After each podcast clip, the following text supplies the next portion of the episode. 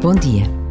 Os sentimentos de justiça e injustiça provocam sempre reações.